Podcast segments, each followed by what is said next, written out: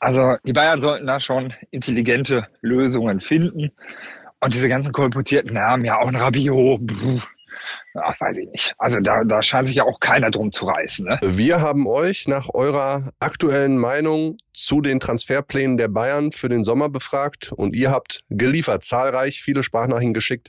In die hören wir heute rein, besprechen die. Das mache ich natürlich wieder mit André Albers zusammen. Außerdem geht's um die Titelprämie, die Edin Terzic bekommen wird, wenn er am Samstagabend die Schale in den Himmel reckt. Schalke ist ein Thema, Gladbach ist ein Thema, da gibt's Trainerneuigkeiten, also viel zu besprechen in dieser Folge. Viel Spaß. Ich bin Kilian Gaffrey. Stammplatz Dein täglicher Fußballstart in den Tag. Moin, moin, liebe Stammis. Da sind wir wieder. André und ich, grüß dich. Schönes Bärchen. Wie geht's? Alles gut? Bei mir ist alles super soweit. Wie ist es bei dir? Auch sehr gut. Wir haben natürlich wieder viel vor in der Folge, wie ihr da draußen auch schon im Intro gehört habt. Und wir können gleich mal vorweg sagen, André, Freitag ist ja normalerweise immer Spieltagsvorschautag. Machen mhm. wir heute nicht. Warum? Machen wir nicht, denn wir haben ja morgen äh, den großen Samstag, den Sonderfolgentag und natürlich dreht sich da alles um das, was später ab 15.30 Uhr dann passiert. Ne? Wir machen quasi den Tabellenrechner zum Nachhören. Wer steigt ab, beziehungsweise was, was muss passieren, damit äh, Mannschaft XY absteigt? Wie sieht es im Meisterkampf aus? Wer kann wie noch nach Europa kommen? Wie sind so die letzten Stände bei den wichtigen Truppen an diesem Spieltag? Das werden wir natürlich mit den Reportern nochmal klären. Also morgen nochmal eine pickepackevolle Sonderfolge, wie du sagen würdest. So, dann lass uns anfangen mit dem BVB. Wir haben natürlich trotzdem ein paar Themen, über die wir unbedingt reden müssen. Wie gesagt, ihr habt es im Intro schon gehört, Bayern machen wir später.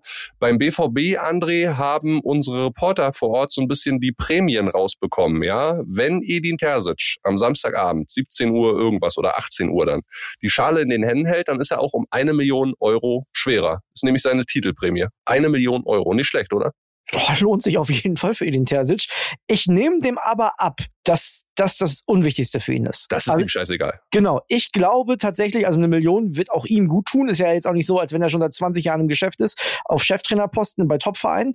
Aber ich glaube ihm das, dass er sagt, mir ist es einfach wichtig, mit meinem Verein deutscher Meister zu werden. Das glaube ich ihm hast du ja auch mit dem Statement rausgehört, was er vor ein paar Tagen gemacht hat, nach dem Augsburg-Spiel in der Pressekonferenz. Den Ton hatten wir euch ja auch eingespielt vor ein paar Tagen, wo er gesagt hat, die Jungs können sich alles kaufen, aber das, eben diese Schale, jetzt nicht, die kann man sich nur verdienen. Die Mannschaft kriegt übrigens, André, 6 Millionen Euro Prämie, also alle zusammen, das wird dann aufgeteilt, ist schon vor Monaten verhandelt worden zwischen Aki Kehl und dem Mannschaftsrat um Hummels, Reus, Chan und wer da alles so drin ist, Bellingham auch. Und übrigens, äh, gestern hat uns eine Hörerin, Jasmin, geschrieben und hat uns auf einen Fakt aufmerksam gemacht, dass ja Dortmund auch nochmal Geld überweisen muss an Köln, wenn sie dann Meister werden, wegen Anthony Modest. Da gibt's nämlich nochmal eine Million Euro Nachschlag, weil die dann Meister geworden sind. Ja, und das Schlimme daran ist ja, Killy, die hätte es ja gar nicht gebraucht. Nee, der hat seit Ende Januar 88 Minuten gespielt in der Liga. Ja. Ich meine, gut, man muss dazu sagen, ah, ich möchte mich korrigieren. Der hat das vielleicht alles entscheidende 2-2 in der Nachspielzeit gegen die Bayern gemacht. Naja, ob das am Ende wirklich alles entscheidend war bei den Chancen, die Dortmund vorher auch schon hatte, denk mal an das Stuttgart-Spiel und so weiter. Ja, aber trotzdem, am Ende zählt ja die Punktzahl, die am Ende steht. Und wenn da äh, zwei Punkte weniger wären beim BVB, dann wollen wir mal gucken, wie es dann aussehen würde, was wir ja noch nicht wissen. Sagen wir mal so, das Einzige, was von Anthony Modest beim BVB in Erinnerung bleiben wird, ist dieses Tor. Ja, aber vielleicht reicht's auch. Also ich glaube, er wird trotzdem immer ein gefeierter Meisterheld in Dortmund sein. Dann lass uns aber heute schon mal die große Frage nach Jude Bellingham beantworten. Kann er oder kann er nicht Edin Terzic hat auf der Pressekonferenz gestern darüber gesprochen. Hören wir mal rein in den Ton. Bei Jude ist noch ein Fragezeichen. Der hat jetzt in den letzten Tagen sein, sein Trainingsprogramm intensivieren können und äh, das sieht ganz gut aus. Trotzdem hat er jetzt noch nicht mit uns auf dem Platz gestanden. Das werden wir dann heute Nachmittag hoffentlich hinkriegen. Und dann werden wir uns heute und morgen die Trainingseinheiten anschauen und dann werden wir entscheiden, ähm, ob es dann schon reicht für, für einen Startelf-Einsatz. Äh, wir wollen definitiv Jude im Kader haben am Samstag und wir hoffen einfach, dass er den Fleiß, den er jetzt in den letzten 14 Tagen äh, gezeigt hat, dass das dann belohnt wird, dass er dann am, am Wochenende zur Verfügung steht.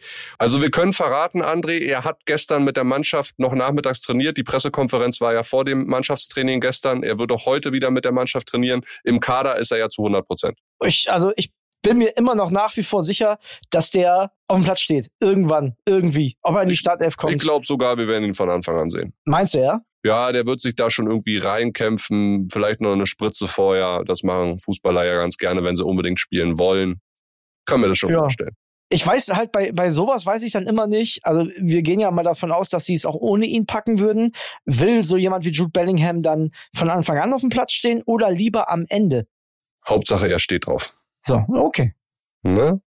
Nicht draufstehen auf dem Platz für die Bayern wird Lukas Hernandez, weil er ja nach wie vor nach seinem Kreuzbandriss, den er in Katar erlitten hat im ersten Spiel mit den Franzosen, immer noch nicht fit ist oder besser gesagt immer noch nicht. Ne? Er ist jetzt schon wieder so weit, dass er mit der Mannschaft trainieren kann. Aber es gab gestern in München an der Sebener Straße Riesenwirbel wegen dem Jungen, denn laut L'Equipe soll er angeblich einig sein über einen Wechsel mit PSG. Da stand auch in dem Artikel, dass nur noch die Zustimmung von den Bayern fehlen würde. Und ich habe mal nachgefragt bei unserem Reporter David Verhoff in München, was denn da dran ist. Und ich sage so viel, ihr könnt euch wieder zurücklehnen und beruhigen, liebe Bayern-Fans. Hören wir mal rein. WhatsApp ab. Ja, Servus aus München. Hallo. Uns hat die Meldung der Kollegen von der L'Equipe aus Frankreich natürlich auch äh, sehr überrascht, denn es gibt schon seit Wochen Gerüchte um PSG immer wieder und wir sind da immer im Austausch gewesen mit den Bayern auch und mit der Hernandez-Seite und die Zeichen stehen ganz klar auf Verlängerung. Deswegen umso überraschender und deswegen hat es auch ganz viel Wirbel erzeugt äh, rund um den FC Bayern, dass als diese Meldung jetzt äh, rauskam. Klar ist, Lukas Hernandez und der FC Bayern sind in guten Gesprächen. Das ist nach unseren Informationen auch weiterhin so. Der Vertrag soll langfristig über 2024 hinaus verlängert werden. Ja, das war schon ein Ding da gestern, diese Meldung. Ne? Also frage ich mich dann auch, wie sowas entsteht. Aber ihr habt es jetzt eingeordnet bekommen. Wie siehst du das, André? Ja, mich wundert das. L'Equipe ist ja tatsächlich eine seriöse Quelle. Sehr also, gut informiert, die Kollegen. Ne? Genau, das ist L'Equipe ja, ist in Frankreich sowas wie Bild in Deutschland. Ja, und da wundert mich dann schon, dass die sich so weit aus dem Fenster lehnen und das am Ende dann doch nicht dazu kommt.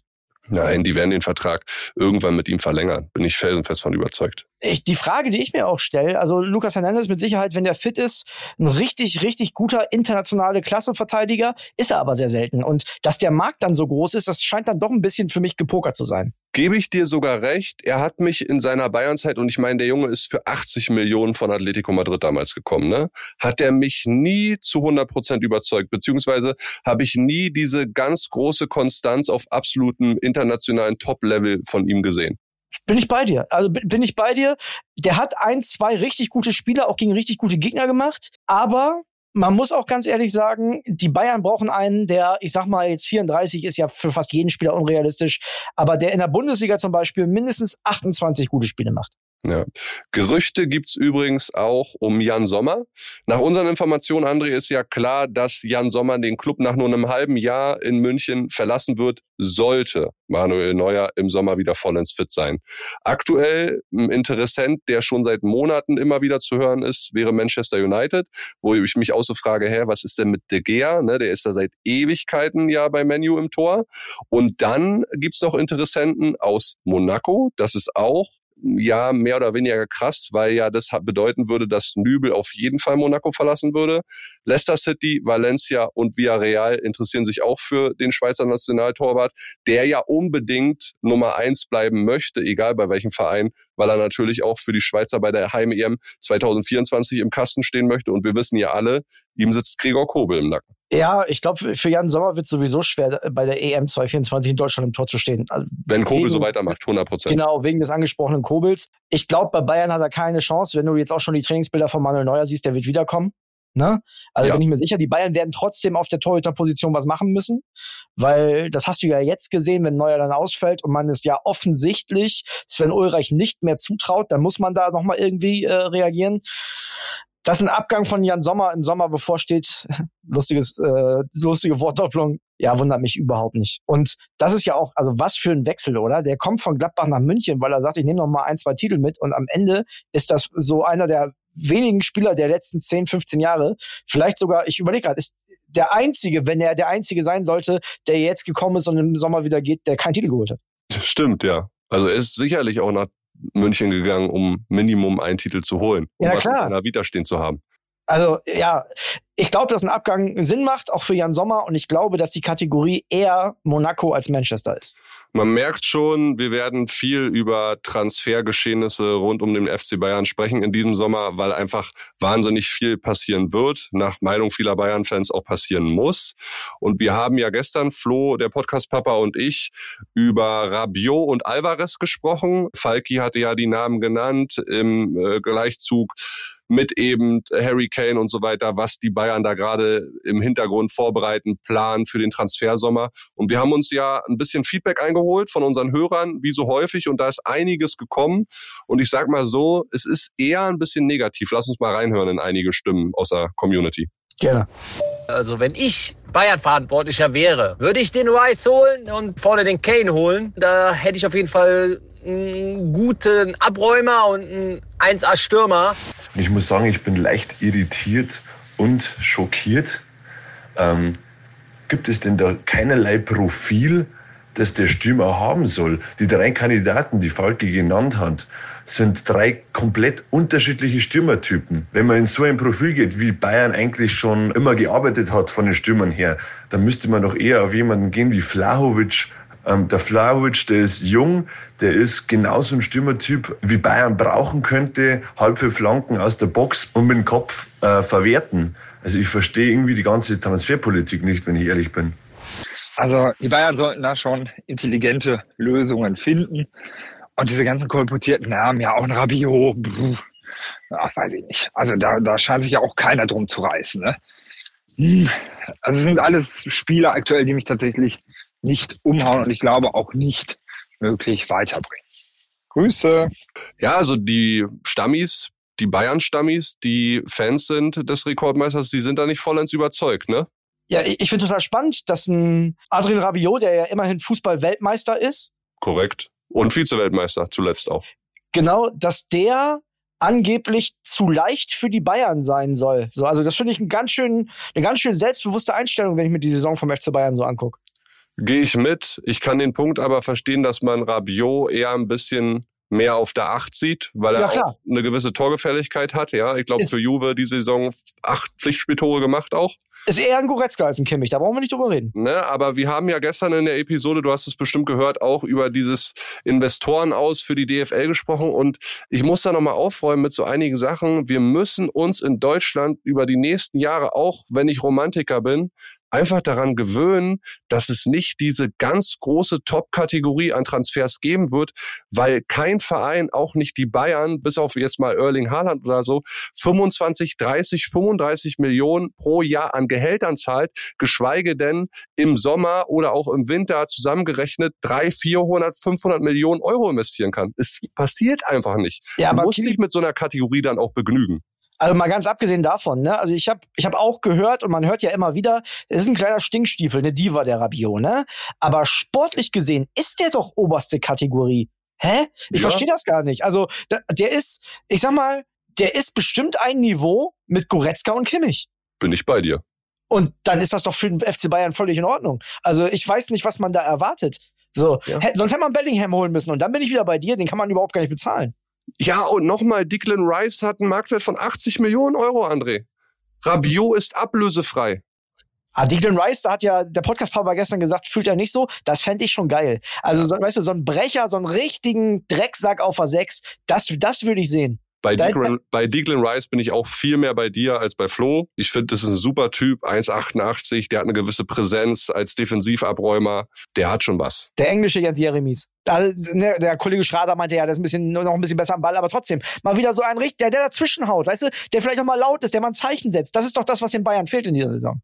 Ja, 100 Prozent. Also du merkst, ne, das wird sehr, sehr äh, spannend im Sommer. Ich freue mich auf dieses ganze Transfergedöns, uh, über die ganzen Gerüchte und dass wir es einordnen können und so. Da habe ich sehr, sehr Bock drauf. Ich auch. Ich bin heiß. Ich bin richtig heiß. Gerüchte gibt's auch immer wieder in Gladbach natürlich die letzten Wochen rund um Daniel Farke. Es scheint ja so, als wenn man nach dem 34. Spieltag wahrscheinlich in der Woche danach irgendwann verkünden wird, wir gehen getrennte Wege, wie man schon mit Adi Hütter damals gemacht hat. Das wurde damals am letzten Spieltag sogar bekannt gegeben. Und es soll nach Infos unserer Reporter, Dirk Krumpelmann, Christian Hornung und so weiter vor Ort, ein erstes Treffen gegeben haben zwischen Gladbach und Gerardo Seoane. Kennen wir alle noch aus Leverkusen, den guten Schweizer, der ja insgesamt sieben Sprachen fließend spricht und der ist jetzt Top-Kandidat auf die Nachfolge. Wie findest du das? Ja, also Kili, erstmal nochmal zu Farke, ne? Wenn es anders wäre, wenn der Farke da im Sommer oder nach dem Sommer noch Trainer sein sollte, dann ist ja überhaupt gar nicht zu, nachzuvollziehen, was der Firkus da gemacht hat. Also der hätte ja einfach sagen können, Farke macht den Neuaufbau. Jeder weiß doch, dass er neu. Es ist ja nicht so, als wenn er mit der Mannschaft nächstes Jahr mehr rausholen soll. Das wird eine neue Mannschaft, ein neues Gesicht. Da könnte man doch auch easy sagen, Leute, beruhigt euch jetzt, die Saison spielen wir zu Ende und wir greifen nächstes Jahr neu an. Macht der nicht und deswegen ist für mich 100 Prozent klar, dass der da im Sommer nicht mehr auf der Trainerbank sitzt. Also so, ansonsten hat man sich so doll unnötig Stress gemacht, das wäre ja komplett lächerlich. Ja, und es so. wird auch ein riesen Umbruch in Gladbach, ne? Nicht nur bei so. der Mannschaft, sondern auch in der Führung, äh, Trainerpersönlichkeit und so weiter. Also die starten ja einen kompletten Neuanfang. Und wenn du dann guckst, ein Seoane, den halte ich für einen guten, fähigen Trainer. Der ist mehrsprachig, der, der kann vielleicht auch gut vermitteln, kann auch noch mal ganz anders äh, mit, mit dem einen oder anderen äh, ins Einzelgespräch gehen. Du, wenn der sagt, ich möchte Gladbach machen, ich würde ihn vielleicht sogar noch momentan noch eine Kategorie drüber sehen, auch wenn es in Leverkusen zum Schluss nicht mehr so geklappt hat. Aber wenn man da mal Pippo Ahrens fragt, unseren Leverkusen-Reporter, der will auch sagen, also Seoane hat dann auch viel Pech gehabt. Ne? Der hatte äh, richtig viel Pech. Ne, muss man ehrlich sagen, schick und hier all das, was noch dazu gekommen ist. Also ich würde sagen, dass wir für Gladbach ein Sechser am Lotto der Trainer. Ja. Hast du eigentlich mitbekommen, dass Gladbach sich auch diesen Bayern-Regionalliga-Stürmer gesichert hat? Grant Leon Ranos, über den wir auch schon mal gesprochen hatten hier? Das, das hatten wir, als diese Stürmersuche vorgestellt wurde, ne, bei den Gladbach. Genau. Genau, genau. Ja. Der hat ja in der Regionalliga, in der U23, also zweite Mannschaft für Bayern, hat er 20 Tore gemacht, 13 Vorlagen, ist natürlich ein Perspektivspieler.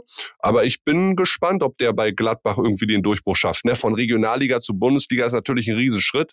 Aber der Junge bringt wohl einiges mit ja, und die Gladbacher müssen ja irgendwie einen Weg gehen. Und wenn die der Meinung sind, ich meine, die scouten die Leute ja auch, ne? Das ist ja jetzt nicht so, dass die jetzt einfach sagen, ach was, der hat hier irgendwie 15, 16, 17, 18, 20 Tore gemacht, den nehmen wir mal mit. Die, die werden sich den schon genau angeguckt haben. Ich bin gespannt. Ich bin ja. auch sehr, sehr gespannt. Dann lass uns zum Schluss nochmal so auf drei, vier kleine Themen schauen, André. Also Ralf Fährmann wirst du wahrscheinlich morgen nochmal machen, aber es sieht sehr, sehr gut aus, dass er spielen kann für Schalke in Leipzig. Auch bei Tom Kraus äh, stehen die Zeichen auf, er fährt mit und die können beide agieren und schalten und walten in Leipzig. Mal gucken, ob es irgendwie gut klappt. Hoffenheim, da ist jetzt klar, dass die Leihprofis Delaney und Kaspar Dolberg die TSG auf jeden Fall wieder verlassen werden. Also wie gesagt, waren nur geliehen aus Sevilla und Nizza, gehen dann zurück. Und äh, Thomas Delaney, so ein geiler Kicker, ne? Also ey, dem traue ich. aber null durchgesetzt, sechs, sieben Pflichtspiele nur gemacht. Ja, ich traue dem aus Werder-Zeiten immer noch hinterher. Der ist ja nachher irgendwann zum BVB gegangen. Da hat's auch, da hat er zwar ab und zu gespielt, aber auch nicht mehr so richtig geklappt. Dass der war so stark in Bremen, den können wir leider nicht mehr bezahlen. Ansonsten würde ich ihn sofort zurücknehmen. Ja, und bei Eintracht Frankfurt ist es so, dass der Vertrag von Almami Touré nicht verlängert wird. Auch ein bisschen so komisch. Ich hatte es gar nicht auf dem Schirm, dass der so wenig Pflichtspiele, acht waren es nur, diese Saison für die Eintracht gemacht hat. Der war letztes Jahr im Europa League Finale die ganze Zeit auf dem Platz 120 Minuten gegangen, ne? Ja, aber das hast du ja bei einigen Eintracht-Spielern. So Raphael Boré ist ja auch ein Beispiel, ne? Der hat quasi die Europa League in den Runden davor auch schon mitentschieden und hat in dieser Saison kein Bein an Deck gekriegt. Ja, stimmt. So, André, bevor wir beide jetzt den Deckel drauf machen, habe ich noch einen Hinweis an unsere Stammplatzhörer und wir bekommen ja auch immer wieder Anfragen. Ich würde gern Schülerpraktikum machen. Wie ist es beim Boys and Girls Day? Können wir bei euch mal reinschnuppern? Auch ältere fragen mal, ey, kann man mal vorbeikommen? Wie wird man eigentlich Sportjournalist und so weiter? Ganz guter Tipp für euch ist vielleicht die Axel Springer Akademie. Die habe ich auch absolviert, quasi ein zweijähriges Volontariat. Da gibt es keine großen Zugangsvoraussetzungen. Talent und Leidenschaft zählen Ihr müsst volljährig sein. Es gibt aber auch keine Alters Altersbeschränkung. Ihr könnt auch äh, 25, 30, 35 sein, wenn ihr euch denkt, ey, ich wollte schon immer mal Sportjournalist werden oder ich würde gerne Teil des Stammplatzteams rund um André und mich sein. Dann bewerbt euch gerne. Kann man jetzt noch machen äh, bis nach dem Wochenende. Den Link dazu haben wir euch mal in die Shownotes gepackt und ich kann es euch nur wärmstens empfehlen. Wie gesagt, ich habe das selber äh, durchlaufen, diese Akademie und äh, seid nicht ängstlich, sondern probiert einfach mal euer Glück und vielleicht ist es auch, wenn jetzt Papa gerade zuhört, zuhört und der Sohn in diesem Jahr sein Abitur macht und gerne Sportjournalist werden würde, vielleicht ist es auch die Möglichkeit, da einen guten Einstieg zu finden. Also informiert euch gerne drüber. André, du hast es ja nicht gemacht, hast trotzdem geschafft hierher zu mir. Tja, verrückt, ver, verrückter zweiter Bildungsweg. Werdet der nächste Kilian Gaffrey. Deckel drauf. Deckel drauf, Freunde. Ciao, ciao. Stammplatz. Dein täglicher Fußballstart in den Tag.